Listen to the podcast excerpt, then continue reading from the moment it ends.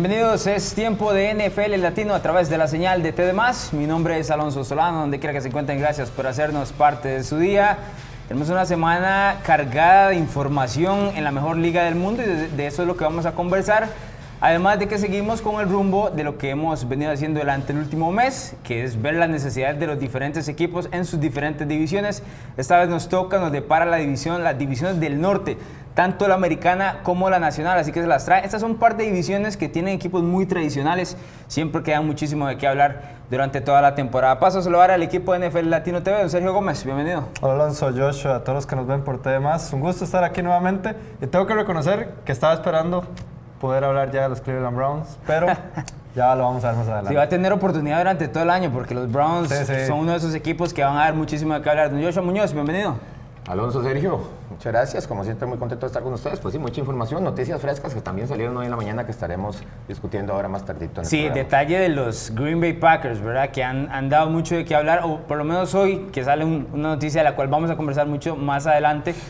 Dicho sea de paso, recae también el tema de que estamos hablando de las divisiones del norte y, el- y los Packers están en la NFC Norte. Pero iniciemos con la americana. La americana trae sus cosas importantes, eh, que ha sido una división dominada más que todo por los Steelers y los Ravens en los últimos años, pero parece que eso está a punto de cambiar. eh. Por lo menos eso es lo que se prevé a partir del 2019. Veamos cuáles son las necesidades de los equipos de la AFC Norte, en este caso iniciando con los Cincinnati Bengals, que fueron el peor, la peor escuadra del año 2018. Van a elegir con la selección del draft número 11 dentro de esa primera ronda. Además tienen 11 selecciones totales eh, globales en el draft y las necesidades que tienen son el linebacker, es decir, apoyador por el medio, tackle ofensivo para proteger al mariscal de campo, tight ante las lesiones que ha tenido eh, en esa posición y probablemente mariscal de campo, porque hay que ver si evolucionan o no al tema de Andy Dalton. ¿Cómo ves eh, este draft, eh, Joshua, de los Bengals?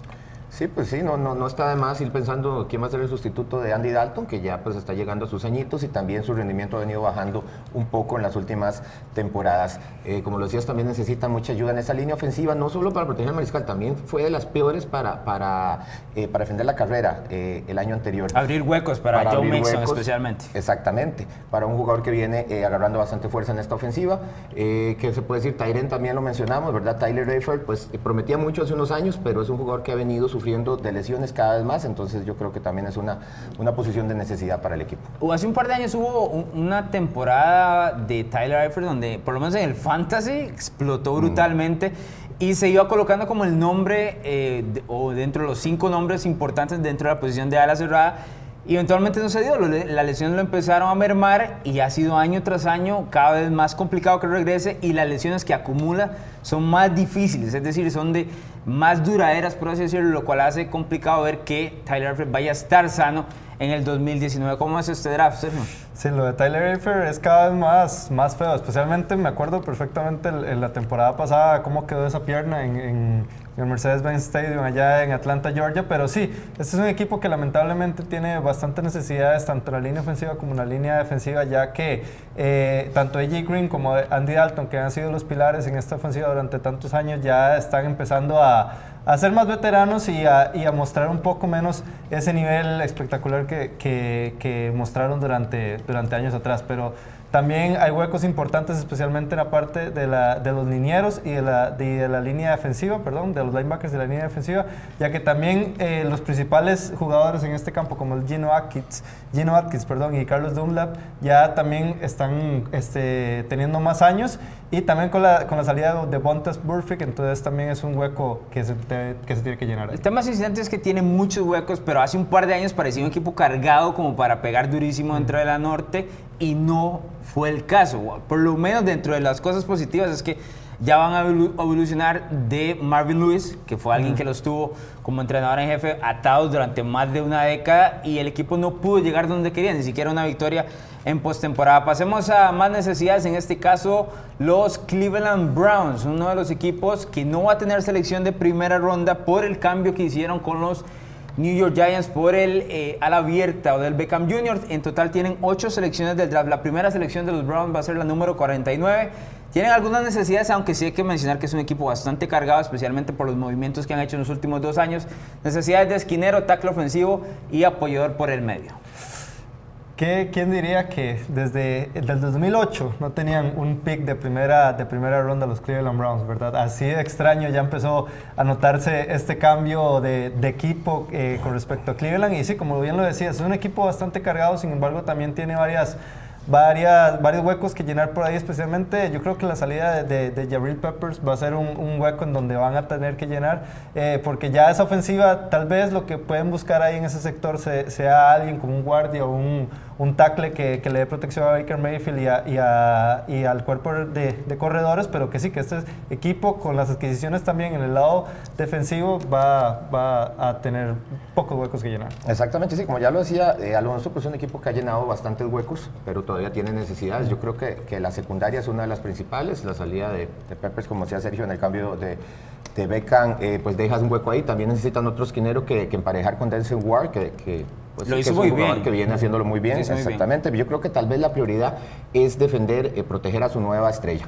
Yo creo que tienen que, que proteger a, a, Baker Mayfield y así darle la posibilidad de explotar todas sus nuevas armas y todo su potencial para esta nueva temporada. Sí, el gerente general John Dorsey lo que hizo fue pues, hacer ese cambio de tener los picks del draft por algo ya más tangible, es decir, estrellas que puedan dar eh, pues rédito de inmediato, que es lo que está esperando el, equipo de Cleveland, especialmente porque la última década ha sido el equipo que más ha apestado dentro de la NFL, no hay otra manera de ponerlo. Y yo creo que ahora es el ganar inmediatamente, o sea, estamos hablando de una vez del 2019 para adelante y empezar a forzar lo que ellos, o forjar lo que ellos consideran va a ser una dinastía, por lo menos dentro de la división. Claramente Pittsburgh y Baltimore van a tener algo que decir y por ahí me imagino yo que Cincinnati va a regresar en su momento, pero de inmediato Cleveland por lo menos se pone ahí en la palestra como el equipo que todo el mundo quiere ver. Ahora todo el mundo está montado dentro del vagón de los Cleveland Browns. Veamos necesidades de los últimos dos equipos dentro de la AFC Norte, que son escuadras muy tradicionales que usualmente están en postemporada. Bueno, el equipo de Pittsburgh el año anterior no llegó, pero va a elegir con el pick 20. Tiene 10 selecciones de draft y Pittsburgh,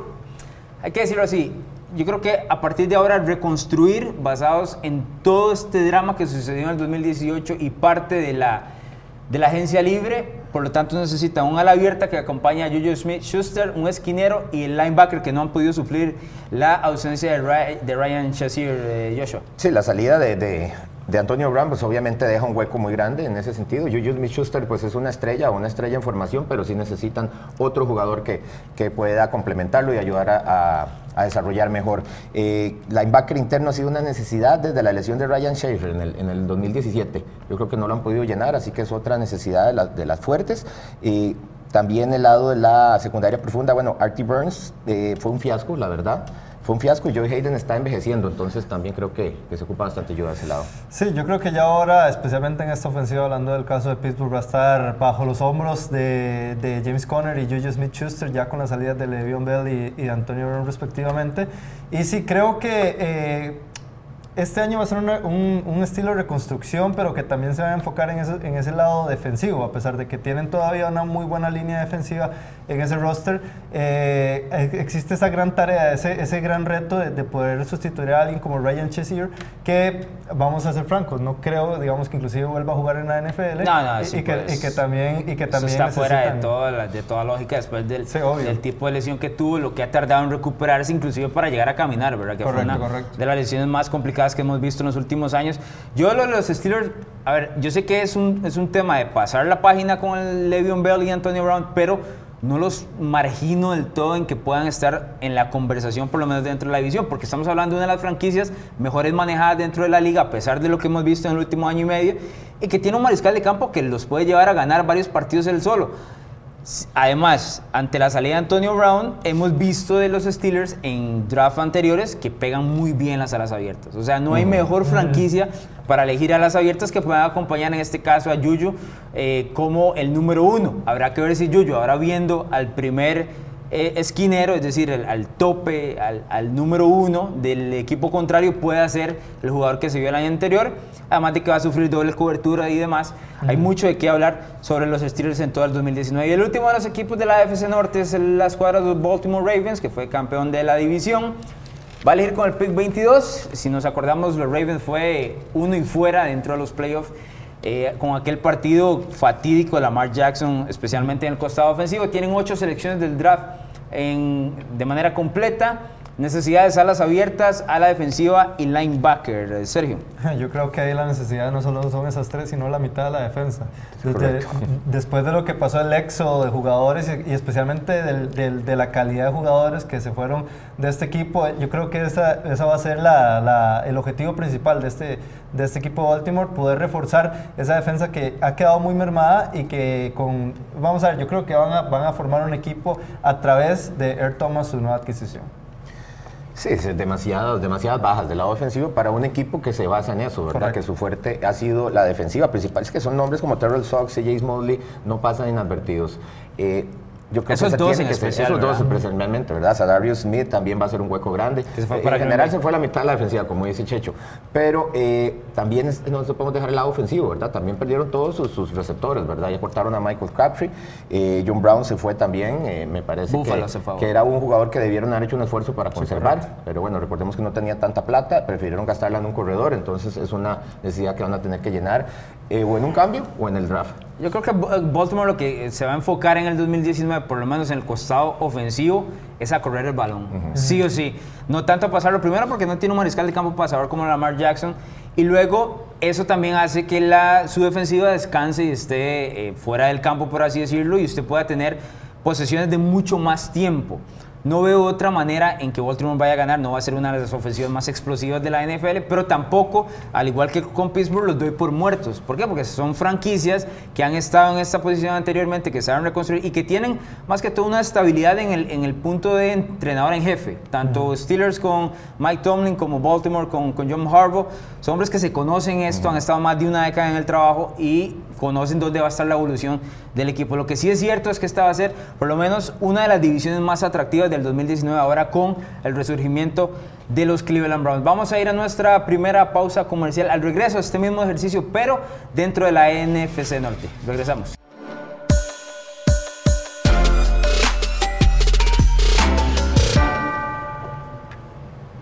De regreso en NFL Latino TV, gracias por estar con nosotros a través de la señal de TDMás. Recordarles que la Casa del Fútbol Americano en Costa Rica es TGI Friday, donde usted durante toda la temporada puede ver el fútbol americano, tanto de la NFL como el de la NCAA. Pero ahora que no estamos en temporada, se puede ir a visitar a TGI Fridays y ver el fútbol, la Champions League, el base, el baloncesto, eh, March Madness, ¿qué más? ¿Cómo va el base, don Joshua? Bien, los Dodgers más o menos ahí. En alzada.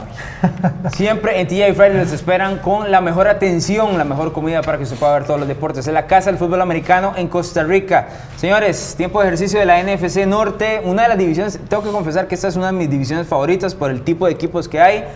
Son equipos muy tradicionales eh, dentro de la historia de la liga, que siempre dan muchísimo que hablar y los pareos en general dentro de esta división siempre son muy, muy atractivos.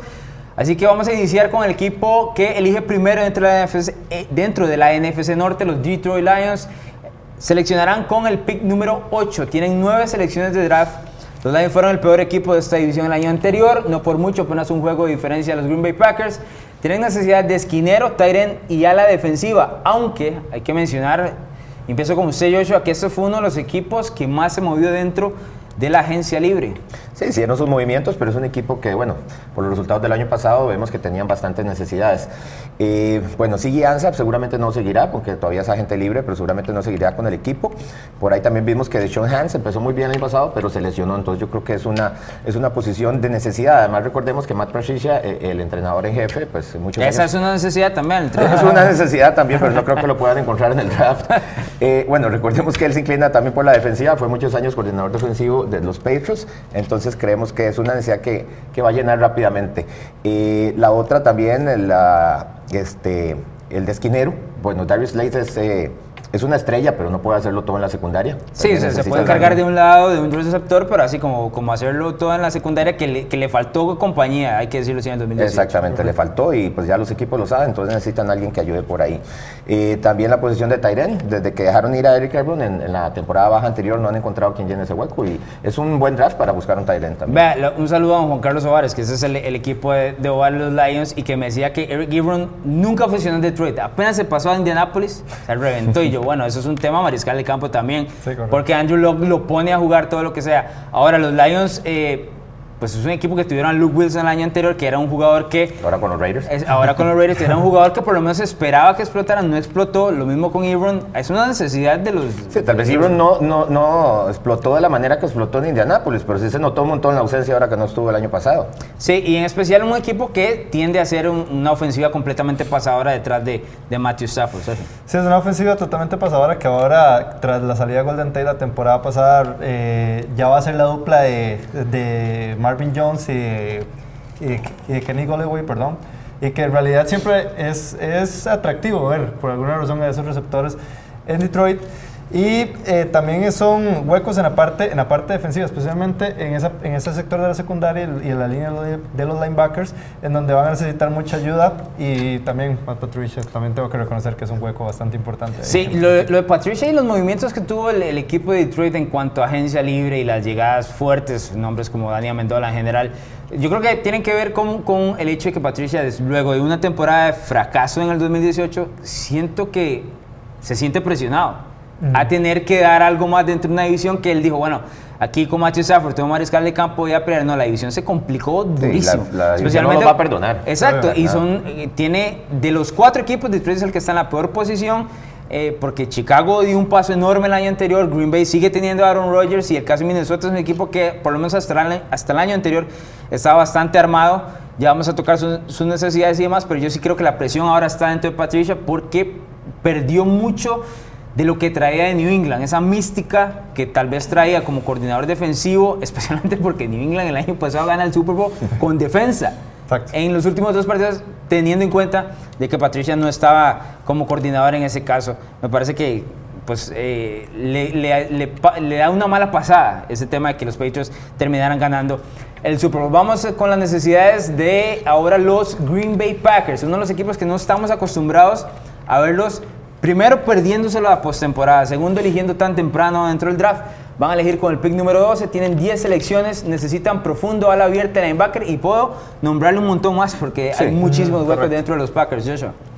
Sí, este, bueno, recordemos que Jaja Clinton Dix fue cambiado, este, finalizar el año anterior, y entonces hay un hueco ahí, llegó Adrian Amos, llegó a, llenar un poquito. Pero Ex de los Chicago Bears. Sí, prácticamente cambiaron, cambiaron safeties. sí, porque, ahora está en Chicago. Firmó con Chicago. Pero creo que sí ocupan más ayuda, más ayuda en ese sector. Y obviamente van a ocupar una nueva arma para Aaron Rodgers. A la salida de Randall Cobb tienen par de, par de receptores jóvenes, pero ya sabemos las exigencias de Rodgers y, lo pesado que es ese juego aéreo en el equipo de Green Bay. Entonces sí hace falta un receptor de, de buena calidad, creo yo. Es bastante interesante el punto que da Joshua aquí porque eh, si vemos históricamente los, los drafts pasados de los Green Bay Packers, ellos se dedicaron a escoger talento joven, especialmente en, esta, en, este, en este cuerpo de receptores. Tenemos a dos que realmente me llamaron mucho la atención, que fue eh, eh St. Brown y Valdez Scandry, que que hicieron una temporada aceptable para su corta edad y que también pueden tener bastante proyección al futuro. También hay piezas interesantes, bastante jóvenes también en la parte defensiva, eh, especialmente con el caso de, de, de Blake Martínez. Entonces creo que, que igual faltan varios huecos. También la adquisición de Cyrus Smith me gustó bastante. Va a ser alguien que va a ayudar bastante a esa línea defensiva. Y que en realidad es eso, eh, buscar en esa, eh, en esa secundaria y darle un nuevo receptor a Aaron Rodgers. Sí, bueno, el, tema del receptor es algo que hemos venido hablando tal vez los, los últimos dos años. La salida de Randall Cobb no le ayuda, pero Randall Cobb ha pasado lesionado también los, el último par de temporada, lo cual dice que no ha estado tan disponible para Rodgers. Habrá que ver cómo evolucionan estos muchachos tan jóvenes ante la exigencia de Green Bay de ganar todos los años como mariscal de campo, que pues también se le ha desperdiciado las últimas temporadas con el talento que ha tenido para no llegar tan lejos. Green Bay está atrapado entre la reconstrucción y la obligación de tener que ganar ya y eso eh, eh, pues es un escenario complicado donde estar. Sí, yo creo que también les ha faltado un poco de talento a la hora de, seleccionar a estos. Obviamente no tienen el talento que tiene Pittsburgh para seleccionar receptores. Sí, no, han pegado. Y no solo este, seleccionarlos, sino desarrollarlos. Creo que, que, hay armas interesantes ahí, pero sí, uno siente que, que, se ha quedado estancado ese desarrollo de estos jugadores. Vamos a ver si alguno de ellos da el paso adelante en esta temporada. Es un tema que vamos a tocar, de hecho, en el tercer bloque con un artículo que salió hoy sobre los Packers y la relación de Aaron Rodgers Con Mike McCarthy.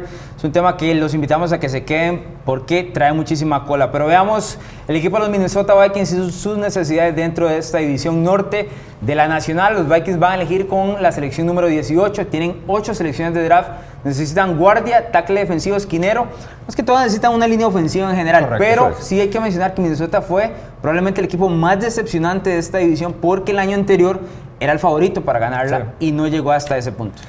Yo estoy esperando mi, mi temporada de, de mil yardas de, de, Stephon Diggs, pero bueno, y no llegó. Y no, y lo, y lo que tiene que hacer eh, el equipo de Minnesota es algo muy sencillo, reconstruir esa línea ofensiva. De nada te vale pagarle tanta cantidad de dinero a un, coreback si no le das protección y no, y no, y, bueno, sí, especialmente eso, no le das protección.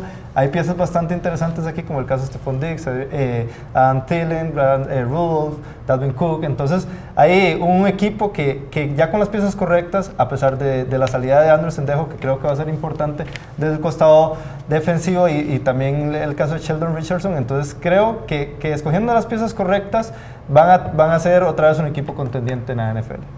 Sí, claro, porque es un equipo que tiene todavía, está muy armado, está armado para competir ya. Y, como lo decía Alonso, se esperaba que el año pasado dieran el paso, cuando trajeron eh, un nuevo mariscal de campo, eh, regresó su corredor, Devin Cook, eh, sano, entonces se esperaba más de este equipo, pero realmente la línea ofensiva, como lo vos, es, ha sido el talón de Aquiles y es lo que tienen que, enfocarse. Fue el equipo que permitió em, mayor cantidad de, presiones al quarterback, 188, que es un número alarmante. Sí, y vimos el retroceso de Kirk Cousins en ese sentido el año pasado. Entonces yo creo que esa es la prioridad, 80% prioridad del equipo es eso. Claro, la, ausencia de Sheldon Richardson va a pesar, les dejo también, pero son huecos, eh, no son tantos huecos, digamos, que se tienen que llenar en el, en el costado defensivo. Yo creo que hay a ver, yo sé que Cousins tal vez no es el, mariscal de campo que, por el cual se pagó, el dinero que se pagó, pero también se me hace un poco injusto que valoremos la primera temporada si no tuvo protección del todo. O sea, estuvo corriendo por su vida y a veces tuvo lanzamientos impresionantes con tres, cuatro manos encima. Claro. Eh, usted los números de Dix y, de Tillen, son buenos números. O sea, él aún así le hizo llevar la bola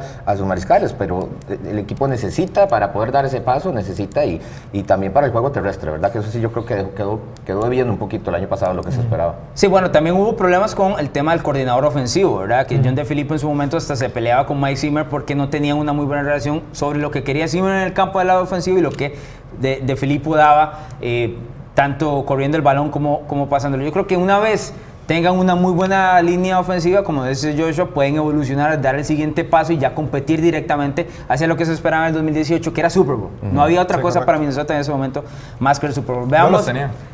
Sí, pero eso, no dice nada, serio, porque usted los tenía, eh, o sea, usted los tiene todas las semanas.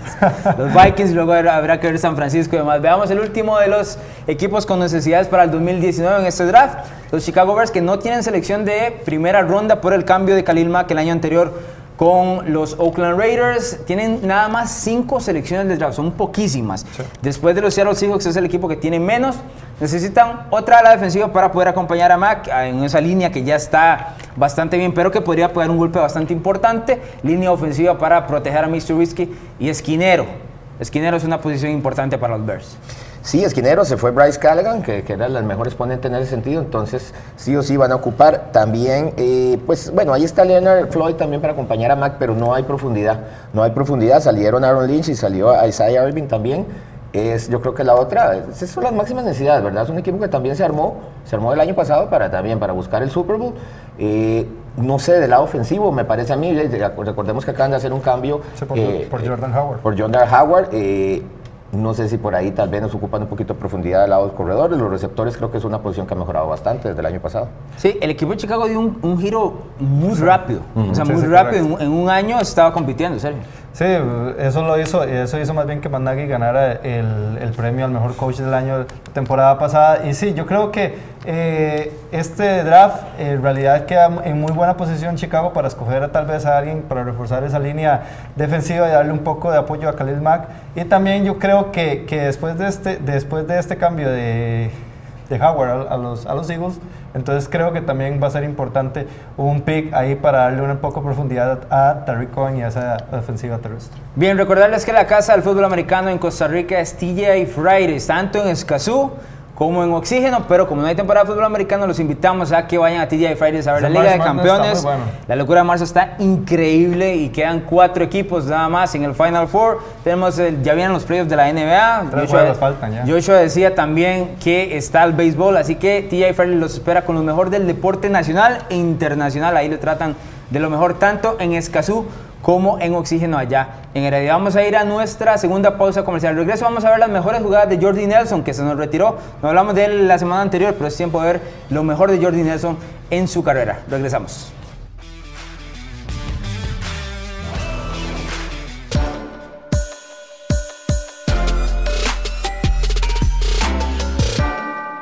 Las 10 mejores de Jordi Nelson, uno de los favoritos de Rogers, me atrevo a decir que uno de los favoritos de muchos de los aficionados de, de la un jugador NFL. Que, que, que no lo odiaban. No, no, no. Es, es un jugador que yo creo que mucha gente, además de respetarlo, le gustaba verlo. Pero Mm. usted tiene algún reclamo sobre el top 10 de Bruno Milano, dígame.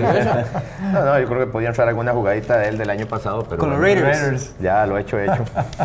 No, muy bien, ese trabajo del top 10 de Bruno Milano, que le mandamos un saludo, que pronto también va a ser debut acá en NFL Latino TV. Ya que estábamos hablando de Jordi Nelson y el tema de los Green Bay Packers, eh, pues esta semana, en las últimas horas, sale un reportaje bastante interesante de Bleacher Report, eh, medio de comunicación allá en los Estados Unidos, donde expone de manera muy detallada y con fuentes muy interesantes, incluyendo exjugadores de los Packers, Greg Jennings, eh, Ryan Grant en su momento, Michael Finley, que fueron parte de los jugadores que fueron compañeros de Aaron Rodgers dentro de este régimen de Mike McCarthy, que ganaron el Super Bowl en su momento en el 2010, y hablaban de lo disfuncional que era la relación entre Rodgers y McCarthy, como nunca despegó eh, pues la relación entre los dos desde el inicio, nunca hubo confianza. Iniciando, y doy temas, esto no es ni siquiera un tema de opiniones, es decir, es, eh, son hechos que vienen dentro del reportaje, como Rogers, según las fuentes, le, pues, nunca pudo dejar o pasar el hecho de que McCarthy con los San Francisco 49ers eligiera y pensara que Alex Smith era mejor mariscal de campo que Aaron Rodgers. Rodgers pensaba que Mike ver, no, no sé cuál palabra utilizar porque es, es un poco cruel, pero él sentía que como que Mike McCarthy no estaba en el mismo nivel de inteligencia que él, es decir, que McCarthy le quedaba debiendo muchísimo. Parte de los hechos también decía que en algunas reuniones McCarthy no aparecía dentro de las reuniones y lo que hacía era estar dentro de su oficina recibiendo masajes, mientras, mientras el resto del equipo de los Packers eh, mantenía reuniones y planeaba para el juego del, del domingo, esto haciendo un sábado, por ejemplo, en la tarde y noche. Se hablaba mucho. Lo que sí tengo muy cierto de esto es que ninguno de los dos queda bien parado, ni Mike McCarthy, ni Aaron Rodgers, porque de Aaron Rodgers, las fuentes, sus ex compañeros que, que salen en este reportaje, lo que hicieron fue ampliar muchísimo el tema que ya conocemos, que Aaron Rodgers es un mariscal de campo muy difícil de trabajar, del cual se le habla mucho sobre su tema de que es una diva, ¿no? Que es una diva y que es muy complicado y que inclusive el año pasado con los nombres que daba Sergio ahora, los, mariscal, los alas abiertas eh, jóvenes, Rogers nunca quiso que evolucionaran, sino más bien los agarraba y los ponía de ejemplo como cosas que se hacen mal. Sergio, usted que leyó el, el- el artículo en general, ¿qué opiniones le deja? Bueno, una opinión bastante... Es que vamos a ver, eh, bien lo decía en una parte que, que la principal razón por la cual eh, este, esta franquicia no pudo cosechar más anillos durante muchos, muchos de estos años fue por la lucha de estos dos egos. Como bien lo decías vos, Aaron Rodgers creo que, que tenía ese, esa espinita de que, de que, de que Mike McCarthy no lo, no lo haya seleccionado en ese draft, que recordemos que bajó hasta la posición 24 y donde finalmente... eh, fue escogido por los Green Bay Packers, pero que también, eh, no, como bien lo decías vos, no deja bien parado a Aaron Rodgers, porque también Aaron Rodgers, además de esto, también tiene eh, un, un complejo ya de, de superioridad y que se creía mejor que el propio Mike McCarthy, que en donde él también decía que, que muchas veces desobedecía el play calling que tenía Mike McCarthy y que lo terminaba cambiando en los últimos segundos de la jugada y, y el, y, el, y el plan ofensivo de- del mismo encuentro. De hecho, hay un par de jugadas que vienen en el artículo que son ejemplos, tanto buenas como malas. Hay un play calling contra los eh, New England Patriots el año anterior, que estuvieron en noviembre, donde Rogers cambia la jugada en, dentro del joro. Cuando lanza el balón, el receptor no llega al, punto, el balón va a otro costado, la jugada se pierde. Pero también está el play calling, y Joshua se acordará muy bien de esto, en el, en el divisional de hace un par de años, cuando completa con Jared Cook al puro final contra los Dallas Cowboys. Esa jugada Rogers la pone dentro de ese nivel. Yo creo que no sorprende nada esto cuando hablamos del tema de de la disfuncional que era la relación entre Mike McCarthy y Aaron Rodgers. Sí, es que es un problema que viene, que empieza desde el día uno en que fue seleccionado Aaron Rodgers en el draft. Entonces, desde ahí viene la mala sangre este, entre estos jugadores. Y de hecho, ahí comentan sus compañeros que Rodgers no solo no olvidó, sino que es un jugador que, que esas cosas, ese resentimiento le fue creciendo. se alimenta el resentimiento. Se va alimentando y, y, él no es una persona que deja ir esas cosas. Entonces, y obviamente, eso aunado a la incapacidad de, de McCarthy de, de, de, cambiar, de llamar jugadas, de, tener más creatividad, algo que, pues, que no solo él lo ha criticado, que todo el mundo se lo ha criticado los últimos años y por lo cual no entendemos por qué no salió antes del equipo, pues eso no ayudaba, no ayudaba para nada. O sea, para mí eso era un pésimo matrimonio desde el momento que se dio, yo no sé cómo no lo veían venir, porque era, desde, desde, ese punto, partiendo desde ese punto, era una relación que no iba a funcionar. Sí, y se engañaron con el, con el Super Bowl del 2010 porque si bien es cierto, es un Super Bowl que conquistan y es el equipo merecedor de haber ganado ese Super Bowl, mucho mejores dentro del juego que los Steelers en su momento. Eh, Green Bay entra como uno de los equipos wildcards a esa postemporada. Ni siquiera es uno de los mejores sembrados. Rogers tuvo problemas de conmociones celulares ese año, le costaba mucho mantenerse sano y al final es que se encuentran calientes y ganan el Super Bowl. El siguiente año terminan con aquella marca de 15 y 1, pero se ven sorprendidos por los Giants en aquel juego divisional y se acaba lo que podía, podía ser en ese, un segundo paso hacia una posible dinastía. ¿Cuál es la crítica que se le hace a estos dos, tanto a McCarthy como a Aaron Rodgers? Que los Packers en los últimos años debieron tener la dinastía que hoy les pertenece a los New England Patriots, uh -huh. por la calidad de los tipos que tenían, tanto en el costado ofensivo como en el costado defensivo, y no se dio. Un choque de egos brutal.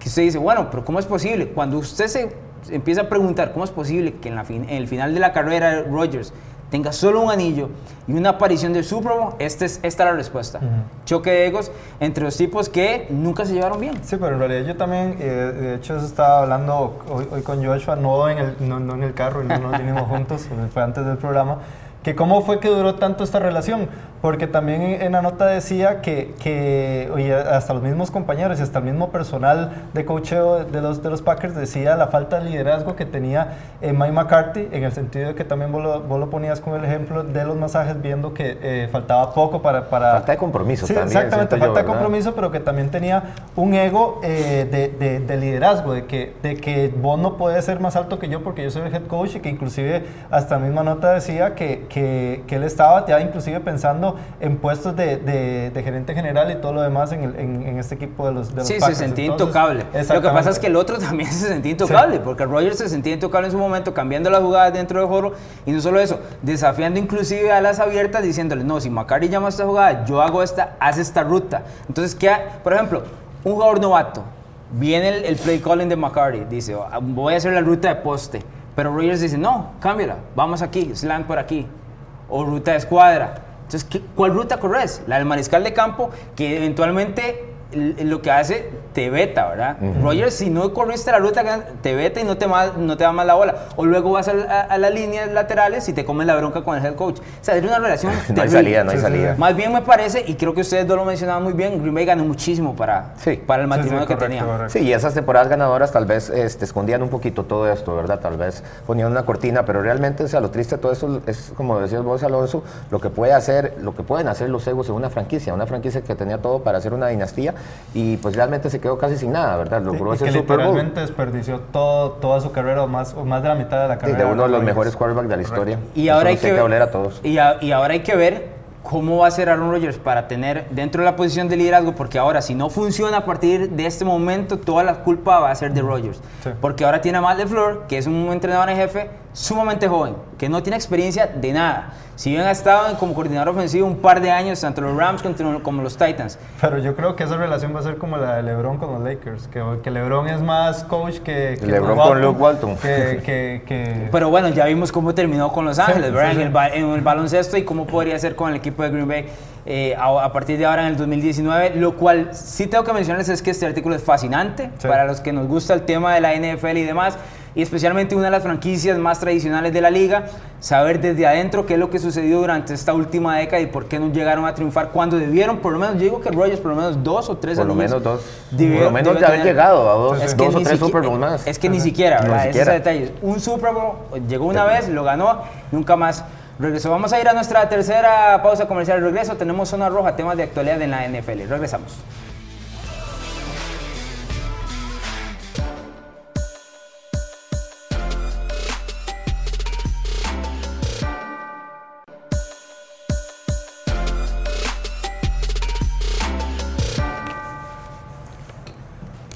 Regreso en NFL Latino TV, gracias por estar con nosotros a través de la señal de TD+. En la zona roja traída por el portón rojo de esta semana tenemos tema de Russell Wilson y Josh Rosen.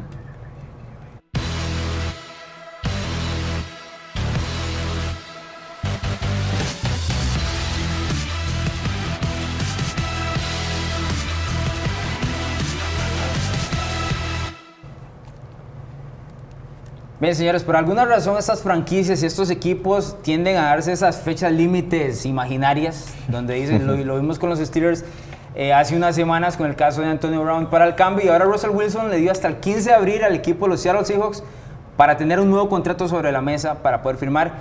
Y dicho sea paso, que eso es lo que está buscando Russell Wilson, ser el mejor o el mariscal de campo mejor pagado dentro de toda la NFL. Ese título en ese momento le pertenece a Aaron Rodgers. La pregunta es sencilla, ¿merece Russell Wilson ser el mariscal de campo mejor pagado dentro de la liga? Yo creo que sí.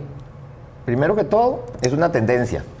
Es una tendencia entre los mariscales de campo de que cuando renuevan contrato, pues ellos siempre vean quieren ser el mejor pagado. Y así lo hemos visto en los últimos años con Derek Carr, con Kirk Cousins, con Matthew Stafford, jugadores que ni siquiera son de la élite del deporte y pues han llegado a tener en su momento, por lo menos, el mejor contrato disponible. Obviamente Aaron Rodgers pues fue el último en esta lista y tiene ahora el mejor contrato, pero si usted se pone a ver eh, la edad de Aaron Rodgers, y se pone a ver la edad de Russell Wilson y se pone a ver lo que ha hecho Russell Wilson en los últimos años, yo creo que no hay quien más se lo merezca sino él. Es un jugador que ha cargado con, con la ofensiva de este equipo, jugando con una de las peores líneas ofensivas en los últimos años, jugando lesionado y siempre pone los números, siempre los pone. Russell Wilson es la franquicia, Seattle, Sí, en ese momento. Es más, no hay un segundo jugador que uno pueda nombrar, tal vez ahí muy a distancia, Doug Bowen, pero así muy a distancia Sí, de quién podría ser, eh, ni siquiera, no hablo ni de la cara de la franquicia, sino el, el segundo jugador más reconocido dentro del, del equipo de Seattle. Y bien mencionaba Joshua, Wilson ha hecho absolutamente todo eh, por parte de esta franquicia para llevarlo, inclusive hasta el año anterior, donde nadie los tenía en postemporada, carga con el equipo, la defensa, ok, estamos hablando que tiene jugadores complementarios buenos, pero ninguno son superestrellas. Wilson tiene 30 años de edad, lo que está pidiendo es más allá del promedio de 33 millones de dólares anuales, que es lo que tiene Aaron Rodgers. Yo creo que sí los merece. Creo que sí los merece ahora. No sé si Seattle se los va a dar, pero yo creo que sí se los merece. Y si no se lo hacen, se los va a dar alguien más eh, Es que esa es en la un otra futuro parte, cercano, porque de, de fijo y como ha estado la situación de mariscales últimamente, eh, es necesario. Si usted vemos los números de este año, vemos que, que retrocedió un poco en yardas, pero ¿por qué? Porque Seattle se dedicó a atacar por, Por tierra, tierra, sí. todo el año. Aún así, tuvo su mejor promedio de yardas por, por, por recepción y, y uno de los mejores eh, promedios de rating en su carrera. Entonces es un jugador que yo creo que está en el prime de, de su carrera y pues yo creo que ahorita sí tiene derecho a exigir ese, ese nivel de plata. Está, es interesante eh, ver ese fenómeno de, de cómo, se están, eh, cómo se están dando estos, estos contratos, porque inclusive ya se está hablando, ni siquiera se ha terminado el contrato, por ejemplo, de Patrick Mahomes, y ya están ah, diciendo rumores que Patrick Mahomes va a ser el primer quarterback con, No, con- Mahomes con va a un salario de, apenas- dos- de 200 millones de Apenas dólares. está en su segundo Entonces, año, va a entrar a su tercer año apenas y ya quieren darle el, Sí, correcto. el- el contrato gigantesco. Yo creo que esos equipos que no tienen esa necesidad de dar el contrato al mariscal de campo todavía tienen que esperarse un poco, Sí, sí. armar el resto del equipo y luego, Correcto. cuando ya no tienen otra opción, dárselo. Pero en el caso de Wilson y los Seahawks, pues están en esa es que, posición. Es que Wilson, Wilson literal le ha hecho milagros. O sea, cuando, cuando el equipo Seattle ha necesitado un milagro, Wilson se lo ha dado. Wilson le ha dado a esta franquicia un, un anillo y, y en realidad se ve Algunos que le van a decir que Wilson perdió el otro, ¿verdad? Sí, también. Pero, pero, es, es, una, es, una, posibilidad. Yo creo que fue Pete Carroll. Le echamos la culpa a Pete Carroll mejor. Fue es un comentario, que, es un comentario que se hace. es un comentario que se hace. Porque el pase estuvo bueno, fue que se lo anticiparon. Porque todo el mundo vio la jugada, solo no la vio él, solo Pete Carroll. No, y ese pase. Y Wilson es un jugador que tal vez nunca está así como que es el que más brilla, pero de todos los años tenemos que decir que tiene que estar en la conversación del MVP también. Extrañamente, para el nivel de cosas que hacen Seattle, eh, está como con un nombre muy bajo, porque hay mucha gente que está eh. Eh, en, en, lado tal vez de importancia o de, o de, exposición al público un poco más arriba que Russell Wilson, pero que igual manera... Es que Russell Wilson cuando habla es un robot, es decir, no tiene nada de atractivo a la liga. A la liga, por ejemplo, a la NFL le sirve un jugador como Patrick Mahomes. Sí, sí. Él va a ser la cara de la liga. No significa que Russell Wilson sea menos que Patrick Mahomes, sino que por el estilo y la personalidad de Mahomes es lo que le funciona a la NFL en ese momento. Dicho esto, y lo mencionaba Sergio, que no mucha gente le da el crédito a Wilson, ¿qué estamos hablando? ¿Top 3, top 4 en la NFL?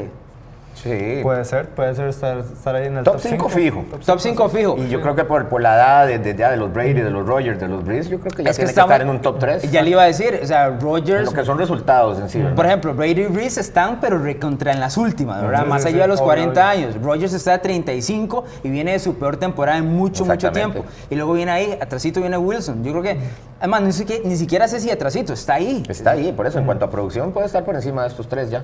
Curiosamente, dentro del caso de Russell Wilson y su estilo de juego, eh, porque siempre se visualiza este tipo de jugadores como esos mariscales de campo que corren. Mm. No, Wilson es un pasador que tiene la opción y la inteligencia para correr cuando, cuando es necesario. No es y para salvar su vida, porque recordemos que con esa línea, ¿verdad? pues, si no, ya hubiera sufrido más lesiones de las que ha tenido. Él ha pasado toda la carrera corriendo por su vida. Dicho sea paso, en los últimos dos meses del año anterior, la línea ofensiva de Seattle respondió dentro de lo que cabe. Lo que pasa es que sí, anteriormente siempre fue el, el talón de Aquiles de Aquiles, perdón, del equipo de Seattle. Vamos con la siguiente pregunta de Zona Roja. Estamos a unos días, señores, del draft de la NFL. Es casi que un secreto a voces que el equipo de, Arizona va a ir por Kyler Murray como mariscal de campo eh, en ese primer pick. Vamos a ponerlo como que lo van a elegir. O sea, es casi un hecho que lo van a elegir Puede suceder cualquier cosa, ¿verdad? Russell Wilson 2.0. Ese podría ser, ¿verdad? Porque eso es un, mariscal de campo que parecido, es pequeñito, corre, tiene un buen brazo. En general, hay que ver cómo evoluciona dentro de la NFL. Pero no vamos a ir por el caso de Kyler Murray, sino por el que es actualmente el mariscal de campo de los Cardinals, que es Joe Rosen, elegido el año anterior en primera ronda por el equipo de Arizona. Si Arizona va a cambiar a Joe Rosen, ¿cuánto podría obtener? ¿Qué podría obtener el equipo de Arizona? Bueno, se oyen muchas cosas. Yo digo desde una primera ronda hasta una quinta ronda. Pero yo creo que todo depende de la necesidad, depende del momento, ¿verdad? Y de quién, de quién pique el anzuelo. Porque hay equipos que tienen necesidad de, un mariscal. Este, hablemos específicamente de los Giants, no un secreto, de, de, los Dolphins, de los Broncos. Lo que pasa es que los equipos tienen, tienen picks muy, muy rápido en el draft y yo no creo que por Rosen den pick de 15 para abajo. Solo los Giants que tienen el pick 17 podría ver si, si, si, se enamoran. Pero hay que ver, ¿verdad? Si es un equipo que se enamoran más de los, de los mariscales que hay actualmente en el draft, digamos, y si Dwayne Haskins le quedan los Giants en la posición número 6, si se van a ir por esas o no. Hay otros equipos que podrían, pero en, rondas futuras, seleccionarlo para buscar su propio, eh, su próximo mariscal del futuro. Los mismos Bengals, hablamos hasta los mismos Steelers y de los Chargers, que son equipos con mariscales ya, ya viejos, pero todo depende del precio. Yo creo que para mí Rosen vale en este momento podría estar valiendo una segunda ronda. Los números del año pasado no fueron muy buenos, pero también no le podemos achacar toda la culpa al jugador y decimos que fue un fiasco. Yo creo que, que con, en el lugar correcto creo que es un jugador interesante que puede desarrollarse. Sí, yo también voy con el mismo punto de, de porque tal vez este fue el, el coreback de, de, de, toda la camada que hubo la temporada pasada, fue el que tal vez menos demostró, pero el que en más mal posición estuvo durante toda la temporada pasada. Creo que por la situación en este momento de, los Cardinals, creo que también no van a aceptar más de una segunda ronda, pero que también yo no veo eh, que les vayan a dar un pick de primera ronda de de, esos 15 para arriba, que en realidad son, son rondas, digamos, en donde todavía hay bastante, eh, bastantes jugadores eh, de, de, muy buena calidad y que, y que en realidad las, las, franquicias tal vez no se van a arriesgar o no les va a encantar la idea de, de cambiar a Rosen por, por, una, por un pick de este tipo. Sí veo así como un pick 20, un pick ahí tardío de primera ronda o uno de, segunda ronda, pero sí que, eh, que, va a andar por ahí. Hubo tres equipos que preguntaron por Rosen, eh, que son equipos con mariscal de campo ya veteranos, que fueron los Patriots, fueron el primero que preguntaron. el equipo de los Steelers eh, preguntó también, mentira, el equipo de los Chargers preguntó también y los Giants, esos tres. Giants, Patriots y Chargers. Son, estamos hablando de mariscales de campo ya muy entrados en edad. Usted ha comprado carro nuevo, Joshua. Usted sabe bien que cuando usted compra un carro, apenas usted lo saca del garaje de la agencia, se evaluó. Entonces ya Joe Rosen no vale una primera ronda. No vale una primera ronda, ya segunda para arriba, lo que quieran, ahí pueden negociar con el equipo de Arizona. Yo creo que no creo que vayan a encontrar, o sea, no creo que vayan a encontrar un equipo que les dé una primera ronda, ni temprano ni tarde, porque en ese momento también Arizona va a tener la necesidad de deshacerse de él. Sí, sí, sí les caería muy bien eh, pues cambiarlo antes del draft, ¿verdad? Porque después del draft ya los equipos saben que, que, va a ser una necesidad, entonces más bien van a jugar con eso, van a hacer que, y si no, quédenselo.